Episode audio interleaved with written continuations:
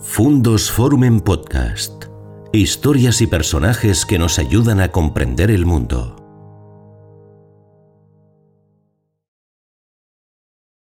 ¿Qué tal amigos? ¿Cómo están? Bienvenidos a un nuevo encuentro en este canal Fundos Forum. Un acontecimiento cultural, lo llamamos así porque tratamos de poner de manifiesto las tareas, los quehaceres, las, trayectorias de personas que tienen mucho que decir. Y eso para nosotros es muy importante, ya saben que nos gusta cambiar de conversación. Hoy vamos a hablar de la empresa, del emprendimiento, vamos a hablar de la economía y vamos a hablar también de las personas. Vamos a hablar de la destrucción económica que ha provocado la COVID, de cómo esta destrucción económica puede tener solución y de qué oportunidades se nos abren a partir de este momento. ¿Qué podemos aprender de la COVID? Y sobre todo, ¿en qué medida podemos mejorar? Y vamos a hacerlo con una persona que está poco acostumbrada a la propaganda y sí mucho al trabajo y al esfuerzo y sobre todo que paga nóminas. Y esto es muy importante porque a veces no sabemos el esfuerzo tan grande que supone llegar a fin de mes y pagar una nómina. Gerardo Gutiérrez, muy buenas. Buenos días. Empresario, yo le quiero calificar así, porque con independencia de los cargos y de las obligaciones que tenga usted en este momento, usted se define como un empresario, como un emprendedor, ¿no? Eh, absolutamente. Eh, además, eh, digamos, no, no, por sucesión, no por nacimiento, sino vocacional. a mí el mundo de la empresa me atrajo siempre, el, el, el, el tema de la iniciativa, también es cierto que, que mi padre fue un empresario eh, nato desde que nació y yo he tratado de, de, de seguir ese, ese, rumbo. Gerardo es leonés de Riaño, de un paraíso, porque Riaño es el paraíso. Riaño es el paraíso terrenal, eh, directamente.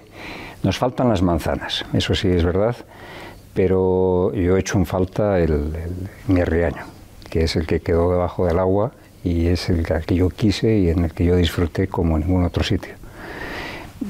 Ahora hay un pueblo eh, extraño, es bonito, yo no diría que es feo, eh, en una postal fantástica, eh, con aquel lago, pero uno echa en falta lo que, lo que debió haber sido y no pudo ser en su vida, que fue el, pueblo de tus orígenes y el pueblo donde, insisto, donde en, en, mi juventud, en mis veranos de juventud, yo disfruté como, como, como es imposible describir. En nuestro encuentro con Gerardo se produce en nuestro ciclo Nueva Era, pero también quiero hablar un poquito de la tierra que lo caracteriza, porque Gerardo, que es muy leonés, sin embargo, como muchos otros leoneses, ha tenido una experiencia eh, exterior, muchas, desde luego, pero yo desde, desde, pequeñito, porque usted nació en México. Sí, sí, yo soy. ¿O le nacieron en México? Yo soy mexicano de nacimiento. Eh, mis padres, los dos de dos pueblos eh, muy próximos a Riaño, el, se conocen, de hecho, en México. No, tienen, no, no, no, es algo especial, se conocen en la fiesta anual de los leoneses, o sea, con todo el sentido. Pero yo soy, pues no dejo de ser un hijo de la, de la inmigración de, la primera parte de la primera mitad del siglo, del siglo XX. Mi padre fue a México en el año 21, mi madre fue eh, al acabar la guerra en el año 40, y allí es donde ellos se conocen y donde, y donde la diferencia de, de años puede sonar extraña, pero es que mi padre emigró, por cierto, solo con 16 años, cosa que hoy eh, choca. Sin embargo, también hoy los jóvenes, Gerardo, están emigrando, también por fuerza, tienen que buscar su trabajo, su alternativa profesional en el extranjero, y lo que quizá no tengan garantizado, como lo tuvo su familia, es el retorno. Esto nos causa más incógnita, ¿no? Bueno, yo, no diría que los que emigran tienen garantizado el retorno. Sí afirmo que desde luego el retorno es el objetivo fundamental de su vida. Pero hay muchos, o fueron muchos los españoles emigrados eh, a, distintos países de, América eh, que desgraciadamente, pues porque no les fue suficientemente bien, pues nunca pudieron retornar. Eh, me refiero establemente y a, vivir, a vivir en su país que era España. España era el objetivo fundamental de mi casa y siempre la palabra España estuvo en la boca y en el sentimiento de, los dos, de mi padre y de mi madre. Volver, enseguida hablaremos de la aventura empresarial que Gerardo ha sido capaz de construir y de esa trayectoria fructífera gracias al retorno, pero antes en su formación, la formación también nos preocupa mucho. Usted se hizo químico, pero creo que por casualidad. Bueno, digamos que yo como tantos jóvenes cuando acaban el colegio, eh, yo lo veo ahora en sobrinos míos, y decir, ¿qué vas a estudiar? Eh, falta un mes para, para, que llegue el momento de matricularse y, no lo saben. A mí me pasó eso también. Yo no, no, tenía especial predilección por nada. Yo recuerdo haber estado el último día del plazo de matrícula en la cola con un compañero mío de colegio eh, esperando o, o, discutiendo en, en qué nos matriculábamos. Lo más neutro fue hacer lo que antes se llamaba el selectivo de ciencias, que te abría después distintas vías a cualquier carrera de ingenierías o de ciencias. Y es verdad que ya es, en, ese curso, en selectivo, donde a mí se me abre un poquito la expectativa y el gusto por, por la química. Eso fue así. Luego hablaremos del profesor que fue capaz de infundir en usted el amor por la, por la química, pero usted obtiene su, su licenciatura, consigue un trabajo y un buen sueldo. Y vértigo, de repente se hace empresario, renuncia a cobrar una nómina para pagar una nómina. ¿Esto cómo fue? Bueno, eh, digamos que es, todo un proceso. Yo eh, antes comentaba que mi padre eh, sale a México con 16 años, él debió hacer 27 cosas, le salió una bien, que fue la última, afortunadamente, y yo creo que, ese, que ese, esa vivencia que, que, tú absorbes en tu propia familia, pues, pues de alguna forma incide a mí. El, la idea de emular al padre, la idea de, tratar de, hacer cosas que siempre has visto eh, en tu casa. Y yo, pues el trabajo, yo estaba muy a gusto en mi trabajo, eh, no multinacional, eh, farmacéutica, pero, pero, pero era inquieto. Y esa inquietud te lleva a proponer en tu cabeza, a proponer ideas y, a tratar de, de ser algo que es fundamental, yo creo, en la vida de todos ser protagonista en primera persona de tu propia vida profesional. Y en un momento determinado, pues eh, lo pensé. Había hecho un máster en donde había hecho un planteamiento de una planta químico-farmacéutica y, ese planteamiento del máster, dije, ¿por qué no llevarlo a cabo? Tardé dos años en decidirme, ¿eh? que creo que son, es, es una de las poquitas cosas de las que me arrepiento, no haber arrancado, eh, arranqué con 37 años, no haberlo hecho a los 35, pero cuando arranqué tenía, eh, tenía en mi, en, mi, poder algo muy importante eh, y que era una gran ventaja respecto a los muchos emprendedores que hoy salen de las propias universidades. Tenía 12 años de experiencia, un conocimiento importante de mi sector, por lo tanto yo creo que fue algo que, que aunque tardío, a mí me vino muy bien. Construyó el grupo Gadea, un grupo muy relevante en el ámbito farmacéutico, y lo construyó, luego lo veremos, eh, de un modo tan eficiente que los americanos vinieron a comprárselo. Pero así como estábamos tan tranquilos, tan tranquilos en el mes de enero del año pasado, pensando que la vida fluía bien y de repente se nos vino encima la COVID, usted estaba tan tranquilo el 4 o el 5 de julio del año 2003 y de repente una de sus fábricas ardió en el Parque Tecnológico de Boecillo. Eh, en ese momento se le vino el mundo encima. ¿Qué hizo usted para recuperarse que nos pueda ser útil a nosotros ahora para recuperarnos también de esta en la que estamos? Bueno, no, es que ardiera una de mis fábricas, ardió la única que, yo tenía, la única que yo tenía en aquel momento. Aquello fue un, un, mazazo, si lo pienso hoy, aquello fue un mazazo tremendo y supuso, digamos, un cierto retraso en el propio desarrollo de la compañía. Pero como todas las cosas hay que verles, eh, todo, todo, todo, tiene su, su, lado bueno. Eh, se quema una fábrica, eh, el, entender que la empresa sigue o no sigue depende simplemente de cuánto tiempo tardo yo en, recuperar la actividad, cuánto, cuánto tiempo tardo en reconstruir esa fábrica y ponerla en marcha. Y, esa, fue, esa era la apuesta. Así que a la mañana siguiente yo tuve dos reuniones, una fue con mis socios en, en la compañía, en donde había una opinión mayoritaria de decir, aquí, hasta aquí hemos llegado, eh, teníamos un seguro que nos podía cubrir algo las espaldas y, no irnos de vacío. Y teníamos el reto de, apostar por, por, la continuidad. La segunda reunión fue con los trabajadores de la empresa. Yo, en las dos reuniones yo tenía absolutamente claro el, el planteamiento, porque esa noche yo que soy muy, yo duermo fenomenal.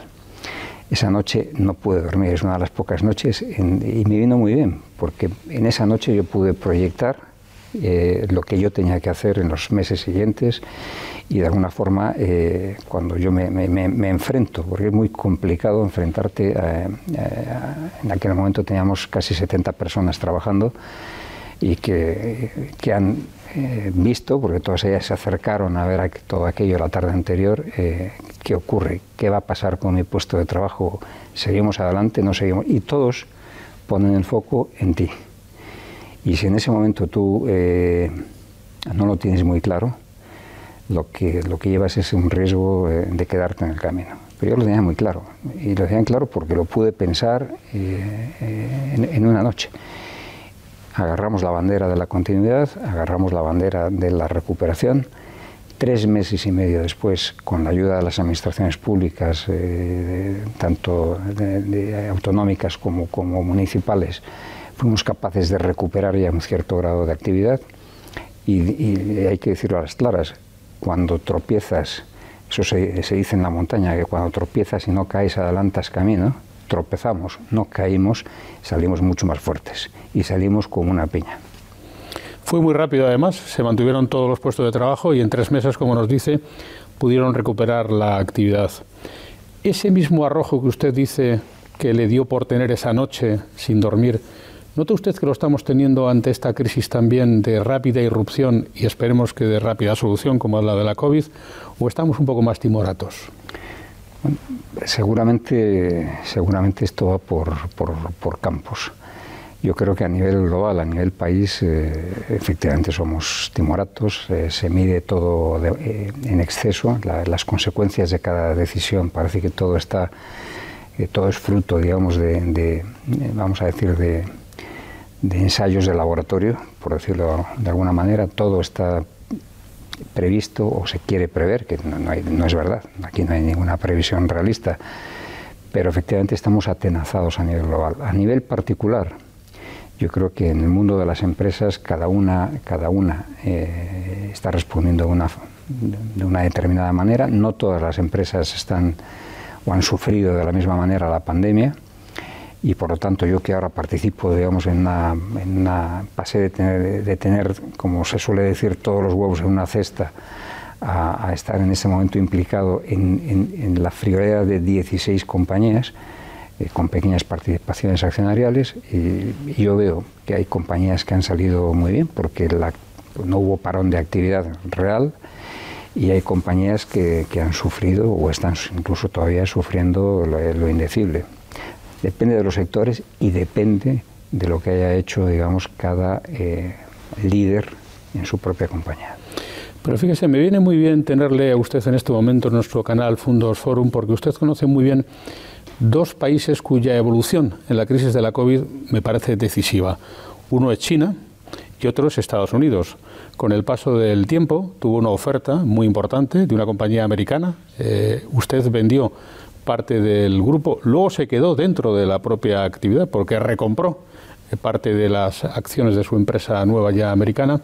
Le quiero preguntar varias cosas sobre ello, Gerardo. La primera, en el concierto internacional, eh, grandes potencias, Estados Unidos, China, potencias europeas, Reino Unido, ¿cómo ve usted a España en esa tesitura? ¿Cómo de pequeñitos o de grandes somos? Bueno, yo, yo veo, nos veo pequeños, pero ya no como España, nos veo pequeños como Europa incluso. Es decir, nos cuesta, eh, en, la, creo que es gratuita hipótesis de que pudiéramos considerar Europa como una unidad real política, eh, yo creo que, que, somos, digamos, vagón de segunda división para que nos entendamos. No estamos eh, hoy, digamos, a la cabeza del mundo.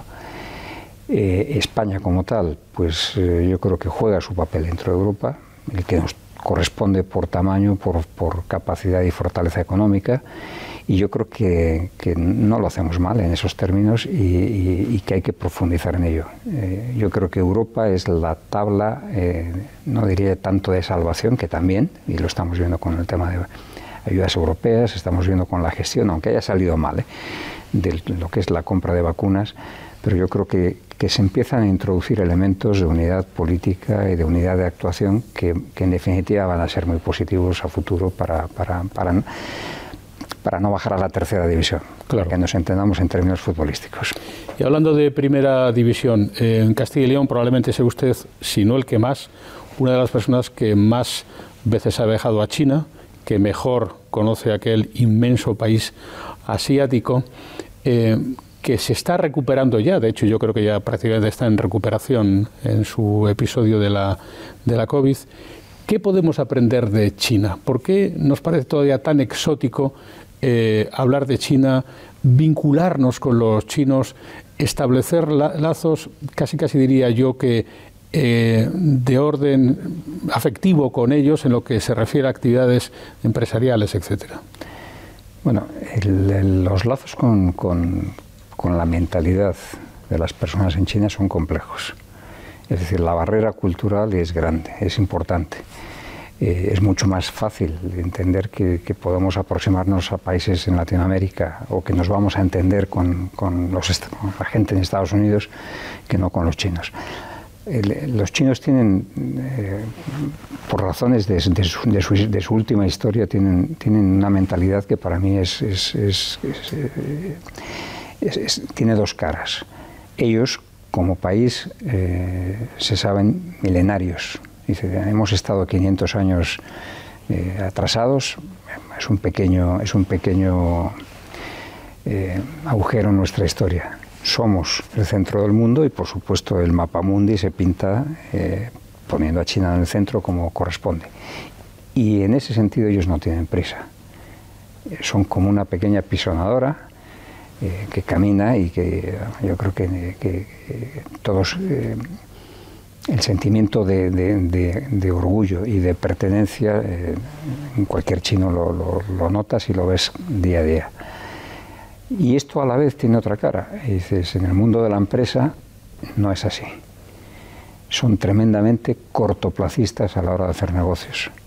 Lo que no es, eh, lo que no es negocio en 24 horas no me interesa, dicen ellos no hay una expectativa o una visión que permita eh, entender sus compañías en el medio y largo plazo.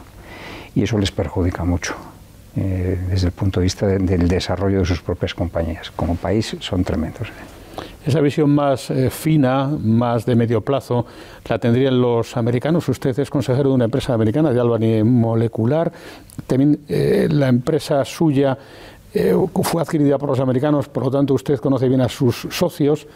¿Los americanos tienen más posibilidades de perdurar que este modelo chino, por ejemplo? Es, complicado responder. ¿eh? Vamos a ver. Eh, en, China, insisto, por cuestiones culturales, se acepta un modelo político que es absolutamente centralizado centralista en sus decisiones y, que de alguna forma permite eh, ordenar eh, quizás digamos eh, mejor lo que es la actividad económica y lo que es la organización social en su conjunto. Eso en los Estados Unidos no existe. En, Europa pues existe a medias. ¿Esto es una ventaja o es una desventaja? Desde el punto de vista de organización global es una ventaja indudable. Pero pero las personas eh, y la iniciativa de las personas la ves en el lado americano, no la ves en el lado de los chinos, no la ves de la misma forma en el lado de los chinos. ¿Y qué va a predominar? Eh, eh, digamos, esas ventajas de organización centralizada o la iniciativa de las personas. Yo apostaría por lo segundo.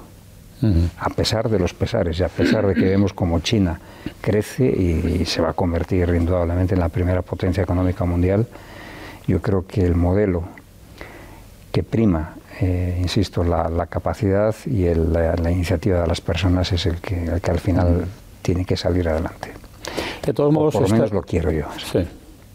Estamos eh, en España, en Europa, una especie de tercera vía entre esos dos modelos, necesitada no obstante de, perdón, de reformas, Parece que, por cierto, uno de los ganadores de esta crisis es el sector de las reformas, de las reformas del hogar, de las reformas de los edificios, pero no estoy yo tan seguro, Gerardo, que estemos siendo conscientes de la necesidad de hacer reformas en nuestros propios sistemas productivos. Y en concreto, hablando de España, usted habla de la necesidad de reformas educativas, de reformas económicas, de reformas de orden judicial.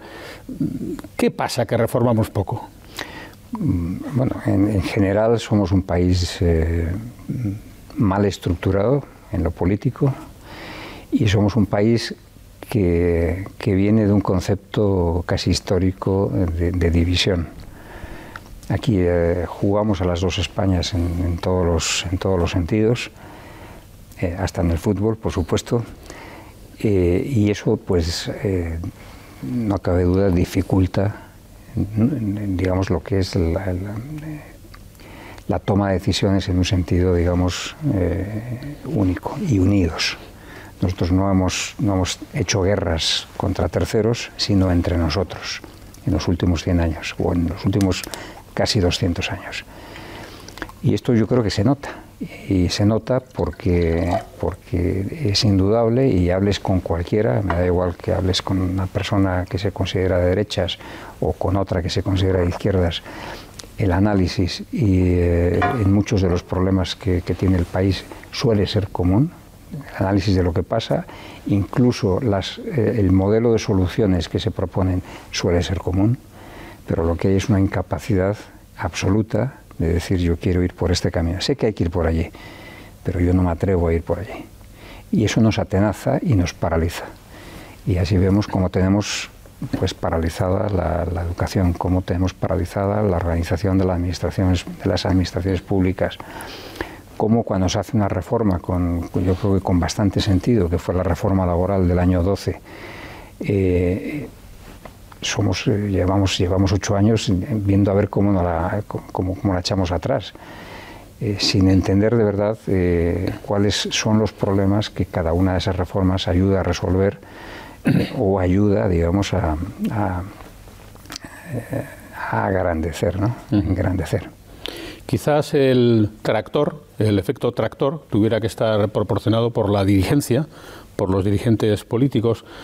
Hay otro leonés casi tan famoso como usted, Leo Harlem, que dijo una expresión que yo le leí eh, respecto de la inutilidad de los dirigentes políticos en España y usted, en una entrevista que tuvo ocasión de consultar, eh, era partícipe de esa, de esa opinión. Usted eh, dice que falta liderazgo en la clase política española. ¿Qué nos pasa en esa faceta? ¿Por qué damos tantos gatillazos? Bueno, yo creo que esto responde también, nuevamente, eh, tenemos que, hablar de, lo que nos ha pasado, de nuestra historia, de nuestros últimos 100 años. Nosotros vivimos, después de la guerra civil, vivimos pues una época en donde efectivamente teníamos un, Estado central, centralizado, con decisiones, eh, vamos a llamar así, manu militari, eh, y teníamos una sociedad callada, que aceptaba lo que tenía y que, no se planteaba iniciativa propia. Y es que eso no ha cambiado tanto. Es que hoy seguimos eh, parcialmente narcotizados como sociedad, seguimos desestructurados como sociedad civil, participamos poco en los asuntos públicos eh, y, esto pues hace que, esto quede en manos de, de los, de los que quedan, vamos a decirlo así. ¿Y quién queda? Pues tenemos una, dirigencia política, pues eh, no hace falta más que, más que ver quiénes son nuestros dirigentes.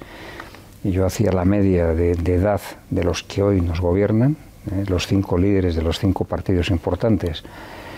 Dices 42 eh, años, experiencia en el mundo de la empresa cero, experiencia incluso laboral fuera del partido eh, muy escasa. ¿Y tú qué es lo que aprendes en los partidos cuando haces eh, carrera política desde los 18 años y no has pasado por, por, la vida real, por una empresa, por no has pagado o cobrado nóminas? Pues aprendes lo que allí te enseñan, que es a sobrevivir en un mundo eh, feroz, en donde es importante aprender a, a esquivar las puñaladas ya no de tu adversario político, que es, que es el externo, es el de otro partido, sino de tu enemigo político, que es tu compañero de partido. Y eso, pues, eh, esa, vivencia y, esa forma de esa experiencia que he acumulada, pues de alguna forma se traslada cuando esta, esta gente, digamos, va agarrando posiciones, se traslada a su forma de actuar y a su forma de ser. entonces, ¿qué consecuencia tiene? Pues que, que los, lo voy a decir así a las claras, que los mejores son expulsados eh, de la vida política. No tienen sitio en la vida política. Y tal como está en este momento, ni siquiera tienen ganas. ¿eh? Pero aunque las tuvieran, en este momento el sistema está profesionalizado y por gente que yo diría que no es la mejor. Y lo afirmo rotundamente. Eh, de hecho, usted está muy acostumbrado a procesos de selección de personal para sus empresas. Eh, ¿Sería partidario de implementar en España algún procedimiento eh, selectivo para el acceso a según qué clase de dirigencia, según qué cargos, qué cargos públicos? ¿O basta con este sistema de partidos que tenemos actuar a donde el que gana, gana y es el que se lleva el gato al agua? No, el mecanismo es totalmente insuficiente. Eh, en España eh, tenemos el modelo francés, donde hay una escuela de, dirigencia, vamos a decir, donde los grandes funcionarios del país, con independencia de qué partidos representen en el futuro, son preparados y preparados de forma muy seria. Eso aquí no existe. Eh, eso aquí en España brilla por su ausencia y tenemos, digo, una pobreza intelectual en, los dirigentes eh, y, una falta de experiencia, vamos a llamar profesional, que es eh, que resulta, yo diría, pavorosa. Sobre el compromiso, que es algo que usted mencionaba. El compromiso puede afectar a la sociedad civil, que usted reputa como en cierta medida narcotizada, pero a otras capas de la sociedad, por ejemplo los empresarios. Usted, en el pleno ejercicio de sus tareas empresariales, ha sido presidente del Consejo Social de la Universidad. Ya dijo que tenía que arañarle tiempo al tiempo. Ha sido presidente de la empresa familiar, presidente del clúster biotecnológico de Castilla y León. Se ha implicado. ¿Por qué los empresarios se implican tan poco? Bueno, habría que decir eh, y, matizar. Estamos en Castilla y León y la pregunta para empezar es si somos muchos empresarios. ¿eh? Eh, para empezar, tenemos, el tejido empresarial es, es escaso. Y, empresas con un poco de potencial, con un tamaño suficiente, también son pocas. Por lo tanto, partimos desde de, una estructura débil. fuera, de, fuera de esa estructura, los empresarios los empresarios se implican poco como se implica poco el resto de la sociedad. No, no, no, somos, no somos distintos.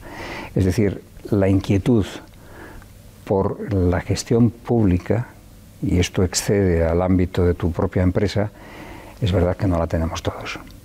Como no la tienen eh, los que no son empresarios, los que trabajan en empresas, etcétera, en cualquier, cualquier elemento en la sociedad pero yo no, yo no sobre, yo, no sobre, yo, no haría, digamos, eh, eh, ejemplo de, desistimiento social eh, a lo que es el grupo de, a lo que son los empresarios. Yo conozco a los empresarios de Castilla y León bastante bien y creo que hay un cierto compromiso social importante, por lo menos en, digamos, en, determinadas estructuras de, de, lo que es ese tejido empresarial. Y por volver a los procesos selectivos, antes nos referíamos a la dirigencia, a la clase política, pero hablemos de los alumnos que salen de nuestras universidades. Como digo, usted ha sido presidente de un consejo social de la universidad en Valladolid.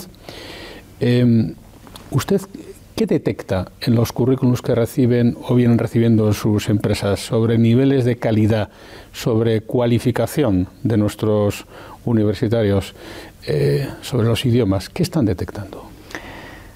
Bueno, yo, he participado siempre en procesos, además me gusta, me gusta hacerlo y, aprendes mucho. ¿eh? Quiero decir que tiene una componente de aprendizaje importante también. ¿Qué es lo que yo he visto eh, con el paso de los años? Yo creo que desde el punto de vista de, nuestro conocimiento de idiomas hemos mejorado algo. No es suficiente, es decir, estamos muy lejos del dominio de lenguas que puede haber en países centroeuropeos pero algo hemos mejorado, algo se avanza.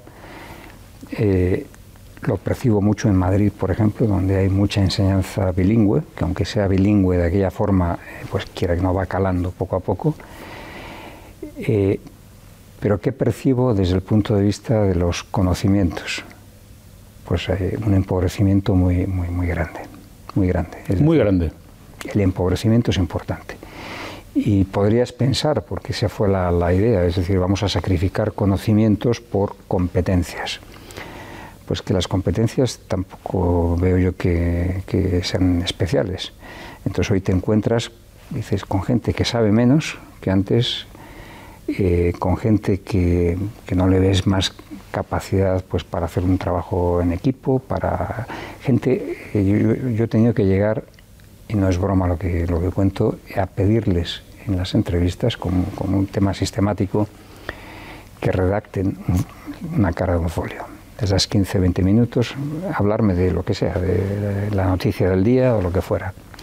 Simplemente por entender que existe capacidad de expresión escrita en las personas que tú entrevistas. El resultado es demoledor. Entonces yo no entendía cómo yo podía conseguir gente buena aquí en Valladolid, eh, químicos preparados, no sé qué, y de repente empezaba yo a notar que me costaba encontrar gente buena. Y caí en la cuenta de lo que esto esto coincide con la edad. Y estos y este salto que yo veo en la preparación coincide con la entrada en vigor de la LOXI ya no hablo de la, de la, de la universidad previo a la universidad dices estamos empobreciendo el nivel de conocimientos y no estamos mejorando al menos suficientemente eh, lo que serían esas competencias transversales en términos generales y junto a esto que es el marco global te encuentras gente magníficamente preparada también. ¿eh? O sea, que, que hay un 5, un 10% de, de los estudiantes con 18 años que, que, te da envidia y, sus conocimientos, el mundo que han conocido ya, eh, por, digamos, por comparación con lo, que, con lo que fue la experiencia personal de, mi generación. ¿Este sería uno de los problemas principales, capitales, que tiene España en este momento? Absolutamente sí absolutamente sí. Es, es, un problema que tiene que ver todo con lo que es la competitividad eh, de las empresas y de la economía. Es decir, cuando no tienes la gente, las empresas al final son su gente, es su preparación y es su experiencia, y son sus valores. Y dices, cuando el, nivel de conocimientos, digamos, no crece, sino que se empobrece, y cuando desde el punto de vista de los valores eh, ves que hacemos aguas, Mm, es que algo flaquea y eso va a perjudicar evidentemente el, desarrollo y la fortaleza de las propias empresas, su competitividad y lo que es en definitiva el futuro de la economía del país. Y, Pero fíjese Gerardo que esto eh, acarrea una gran paradoja porque ocurre en el marco de la sociedad del conocimiento, cada vez sería más fácil obtener conocimientos, pero también en un país como España que destina ingentes cantidades de dinero público no ya solamente a la enseñanza obligatoria, sino también a las propias universidades. ¿Hay ineficiencias en el sistema? Bueno, yo conozco bastante bien el funcionamiento de las universidades. Durante cinco años eh, me tocó presidir el Consejo Social y eso, mm, yo mi intervención no fue a título a título de representación. yo quise implicarme, entender la universidad y llevar en la medida en que yo pudiera lo que es la experiencia empresarial al, seno de las universidades. El choque es tremendo, un choque de mentalidades del mundo eh, exterior, vamos a llamarle así, eh, con respecto a lo que vive la comunidad universitaria, el choque es muy fuerte. La comunidad eh, universitaria vive ensimismada, en, su, problemática, mm, desconociendo lo que está pasando afuera, eh, eh, viviendo, digamos, un, sueño de, de, yuppie, por así decirlo, eh, absolutamente preocupante. El, modelo que hay y la mentalidad que, impera en la mayor parte de nuestros profesores es profundamente regresivo no va a ayudar eh, en absoluto al, propio desarrollo del país. la, mentalidad funcionarial, que es antítesis de lo que tiene que ser el carácter y el, sentido de la investigación y de la búsqueda del conocimiento. Eso choca, con, insisto, con lo que es el, el, carácter, de, la cultura del funcionario. Eso se da de bruces con ello. La gobernanza o la falta de gobernanza. O sea, solo imagínense que en una empresa el director general de la empresa fuera escogido por el conjunto de los miembros de la empresa en una campaña eh, electoral donde, donde hay que decirle, yo te voy a proponer media hora menos de trabajo, eh, diez minutos más para el bocadillo, vacaciones, eh, no sé qué, a efectos de salir elegido como director general. Esto es lo que ocurre, haciendo una regla de tres, esto es lo que ocurre en la universidad. Los que se presentan al rector responden no ante la sociedad, responden ante sus electores ante la comunidad universitaria, que insisto que es endogámica 100%. Y tenemos un problema gordo. Un problema que, cuya solución, por, otra parte, no se nos alcanza muy fácil, porque partiendo de la base, Gerardo, de que los sistemas no se regeneran a sí mismos habitualmente, sino que necesitan algo por fuera que les estimule a la regeneración, no parecería que en el medio plazo ni tirios ni troyanos, ni un partido ni otro estuviera dispuesto a abordar ese asunto en clave de Estado, con tono de continuidad, con duración en el tiempo, como que instalados en el cortoplacismo en el que estamos, ¿sería difícil buscar las soluciones a este problema universitario en España? Sí, eh, yo, yo soy una persona eh, por naturaleza optimista, pero no dejo de ver la realidad. Y la realidad es, es, muy dura. Es decir, eh, la estructura en la universidad hace que sea muy complicado acometer cualquier reforma mínimamente significativa en la misma. Todos están mirando sus votos, sus, eh, todos son cortoplacistas, digamos, a la hora de abordar este tipo de problemas. Y no existe efectivamente, eh, como pudo haber existido hace, hace 40, 45 años, la idea de que hay que regenerar el país y que entre todos tenemos que hacer, digamos, una España nueva. Eso es difícil verlo hoy. Y efectivamente, por muy optimista que uno quiera ser, pues la realidad es la que es. Y hablaba usted antes de la cultura eh, funcionarial, que a veces parece un oxímoron, pero que en efecto se da en España y no solamente entre los funcionarios, sino probablemente más de lo que nos imaginemos en la cotidianidad. En esa cultura funcionarial está el origen que explicaría la falta de emprendimiento en España, vaya, la falta de empresarios o de vocaciones empresariales? Sí, sí, sí por lo menos tiene mucho que ver. ¿eh? o sea, yo creo que, eso es así históricamente, pero ya hablo desde el siglo XIX. Eh, tener un puesto, un puesto en el Estado era como que eh, era un estatus novedoso.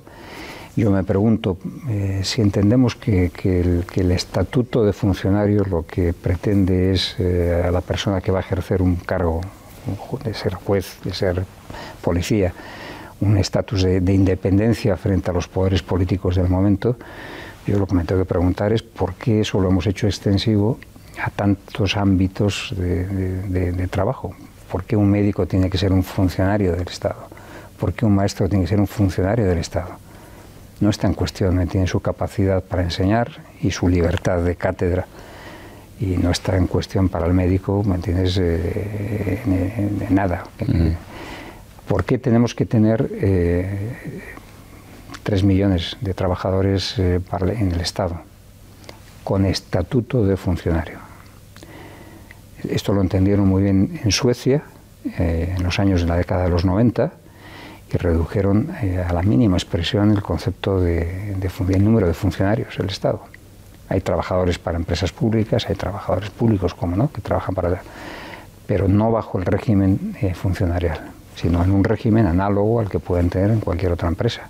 Y yo creo que eso es positivo.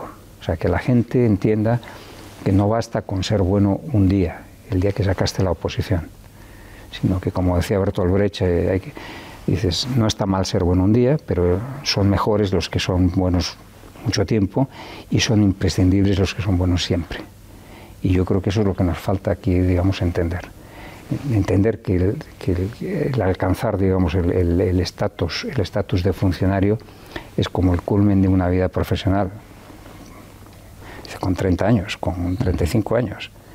Es, absolutamente eh, eh, castrante Claro, y hablando de las seguridades y, en tono del optimismo eh, que yo quisiera compartir con usted también, ¿piensa que es reproducible su caso? Un tipo que está trabajando con un buen sueldo, se lía la manta a la cabeza, monta su propia empresa y le sale bien. Eh, ¿Usted animaría a que quien tuviera esa pulsión de intentarlo lo hiciera? ¿O usted se considera en ese sentido una rara avis, algo anecdótico en el contexto español? No, vamos, yo en lo personal soy absolutamente normal, ¿eh? soy una persona con gustos normales y, y, lo más extraño que se puede decir de mí es que soy del Real Madrid. Pero no, yo no soy, no soy persona rara. Sí es verdad, y esto es importante porque antes lo comenté, porque, porque incide en lo que es tu experiencia personal, en tu familia, que lo que vives es eh, lo que vives eh, desde, desde niño. Es un mundo en donde, donde hay que superarse, donde hay que llegar a los objetivos. Yo antes decía el objetivo era España, pues para el inmigrante, claro, pero siempre hay objetivos allí.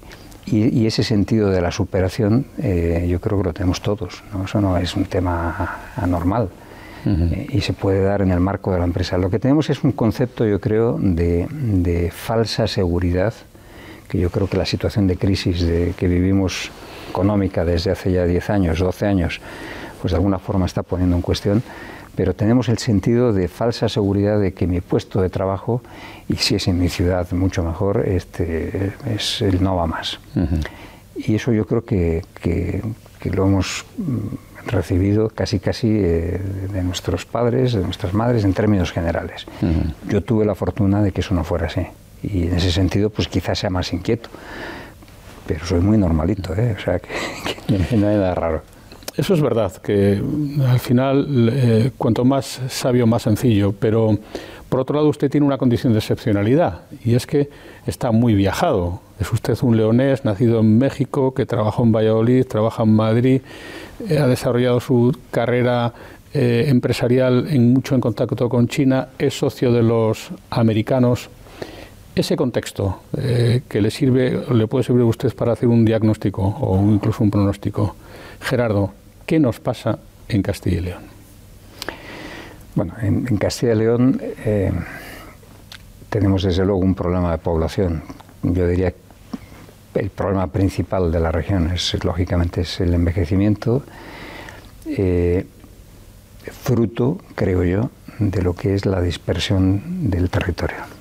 Somos un territorio muy amplio, eh, jugamos muchas veces, yo soy de León, en León se juega a ser anti-vallisoletano eh, pero también en Salamanca o en Burgos. Eh, no entendemos, yo creo, todavía que, la vida, eh, tal como la estamos planteando, y aunque él haya puesto algo en cuestión, el tema de los confinamientos de la pandemia, la vida nos, nos, lleva necesariamente, digamos, a núcleos urbanos de mayor dimensión.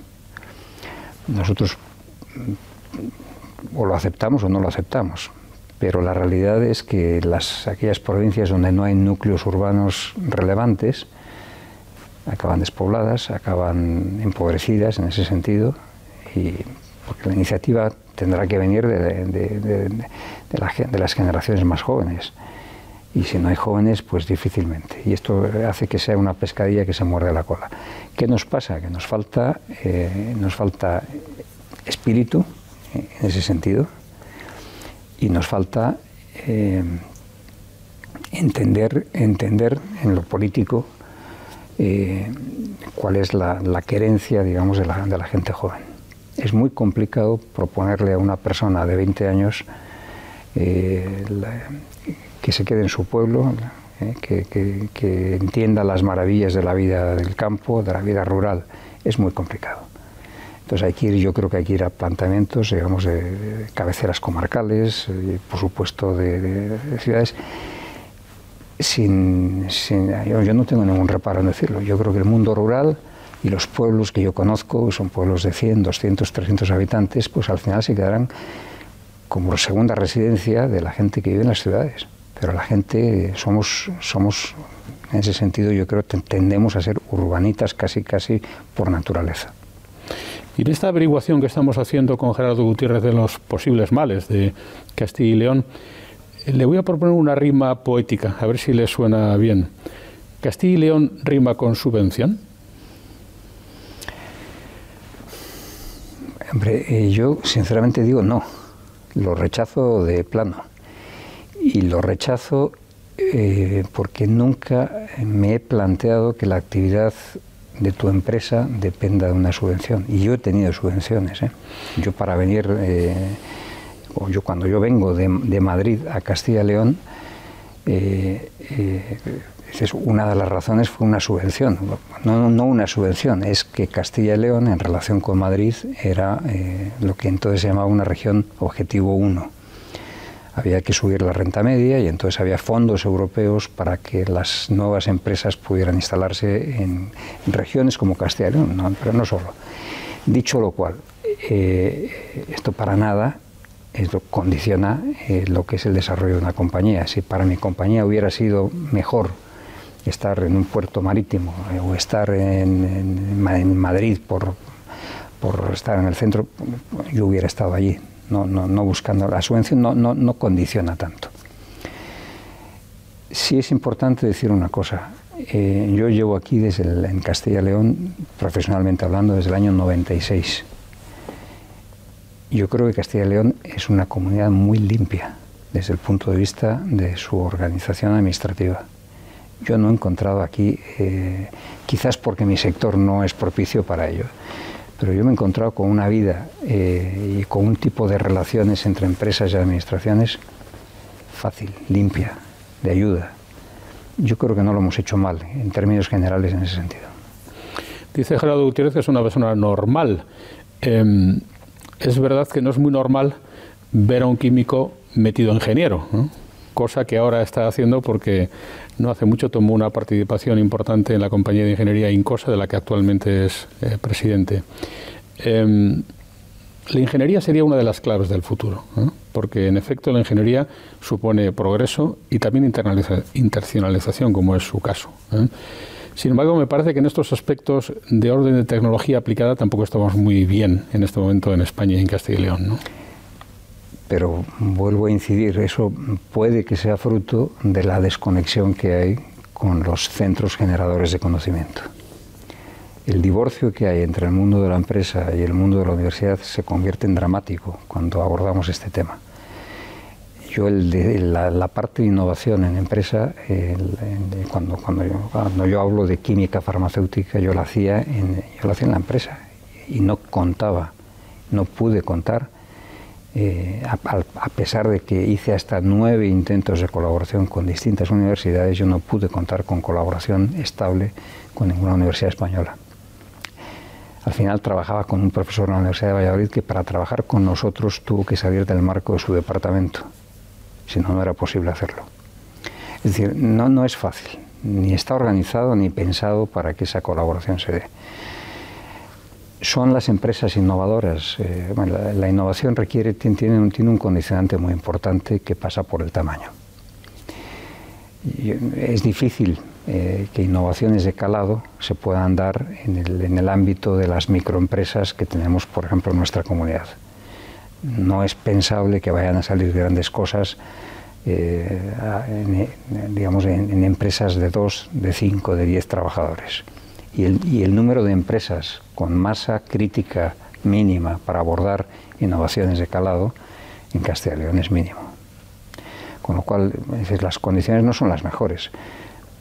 ¿Qué hay que hacer? Hay que fortalecer esas empresas, hay que hacer que las empresas medianas pasen a ser grandes, hay que hacer que las pequeñas pasen a ser medianas, hay que entender y ayudar al crecimiento y fortalecimiento del tejido empresarial yo lo haría. Y hay una premisa que es fundamental, la visión que la sociedad pueda llegar a tener de lo que es el empresario. Habrá empresarios de todo tipo, esto es como un botica, pero yo creo que la función social de lo, del empresariado en España, en Europa, es fundamental. Sin empresarios no, no, va a haber economía, no va a haber empresa y sin empresa no hay economía, no hay bienestar social. No nos demos tiros en el pie. entendamos de, verdad desde un punto de vista social que lo que hace un empresario es clave, es fundamental.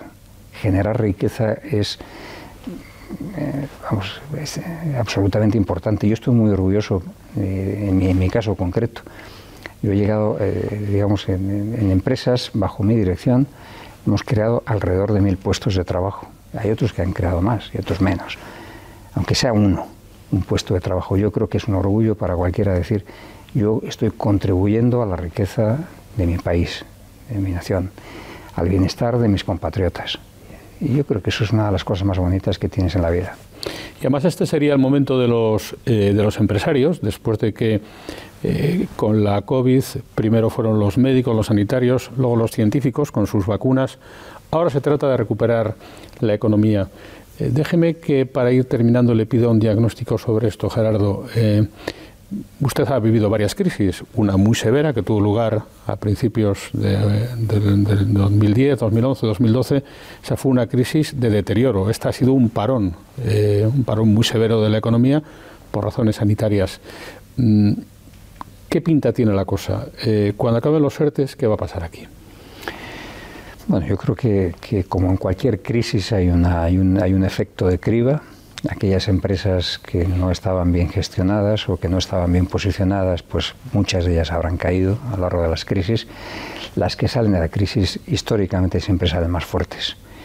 Y yo creo que la economía del país en ese sentido, eh, sobreponiéndose a cualquier consideración política, eh, sobreponiéndose a cualquier traba desde el punto de vista de las administraciones, la economía del país va a salir adelante, porque en España se trabaja bien Aquí tenemos el concepto, digamos, de, que somos un país, eh, muchas veces nos castigamos. ¿no? No, es muy difícil y yo he conocido cómo se trabaja en China, en Estados Unidos, como decía antes, he conocido los trabajadores en estos países y cuando yo los comparo con los nuestros, eh, no, no, es que no tengamos nada que envidiar, es que sé que tenemos aquí una capacidad que no es, que no es normal, que es francamente elevada. Pongámosla a caminar procuremos que no haya trabas para ello y ya está.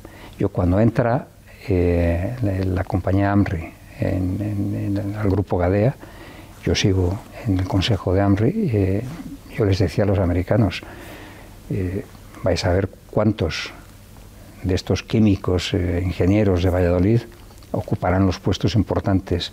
Han pasado seis años. Esto es así, fue así. Es decir, la capacidad de la gente nuestra en el trabajo es tal que, la, que, podemos competir con quien, con quien se nos ponga. Pero la dificultad de este momento eh, supone eh, hacernos eh, un poco a la idea del concepto despido y de la conclusión de las relaciones laborales, de la, del agotamiento por finalización de la actividad de una empresa.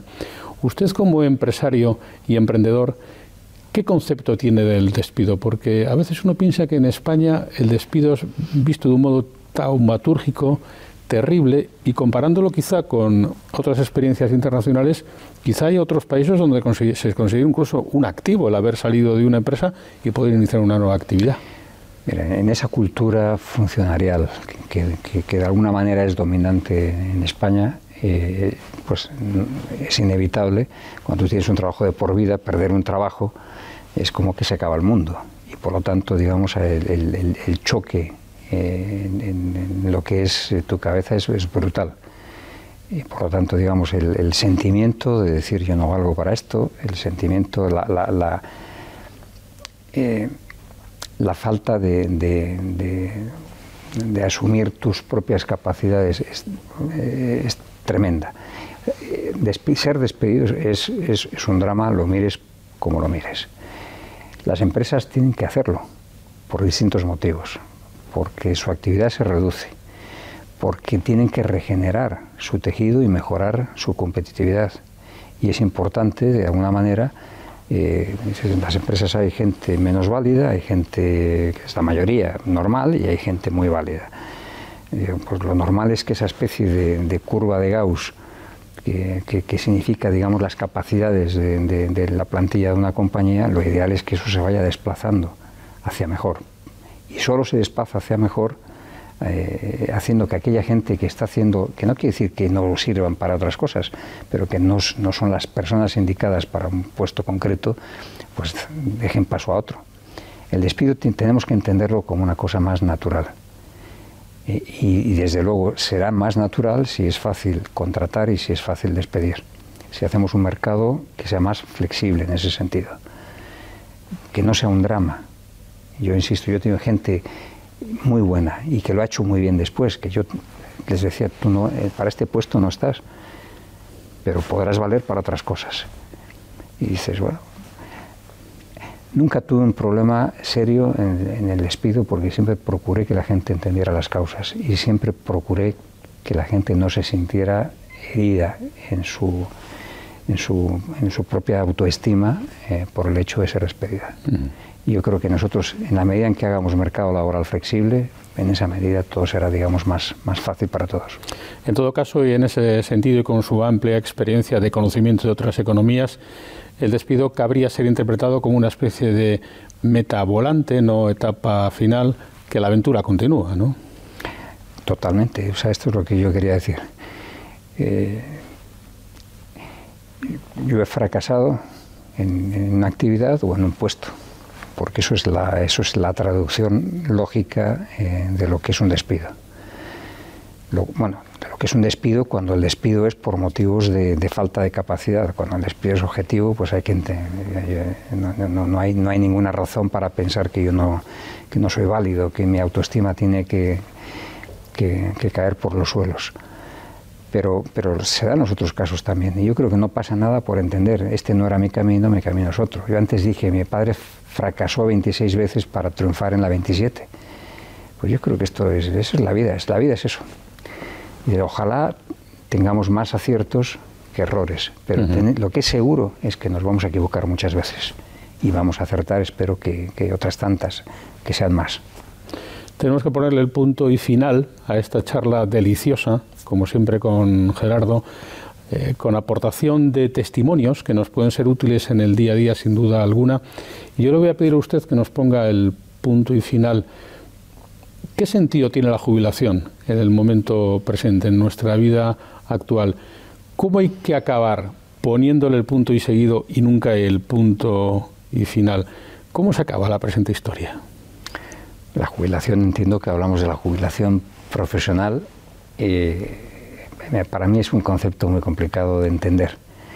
Y se lo digo a compañeros míos eh, que, dirigen otras empresas.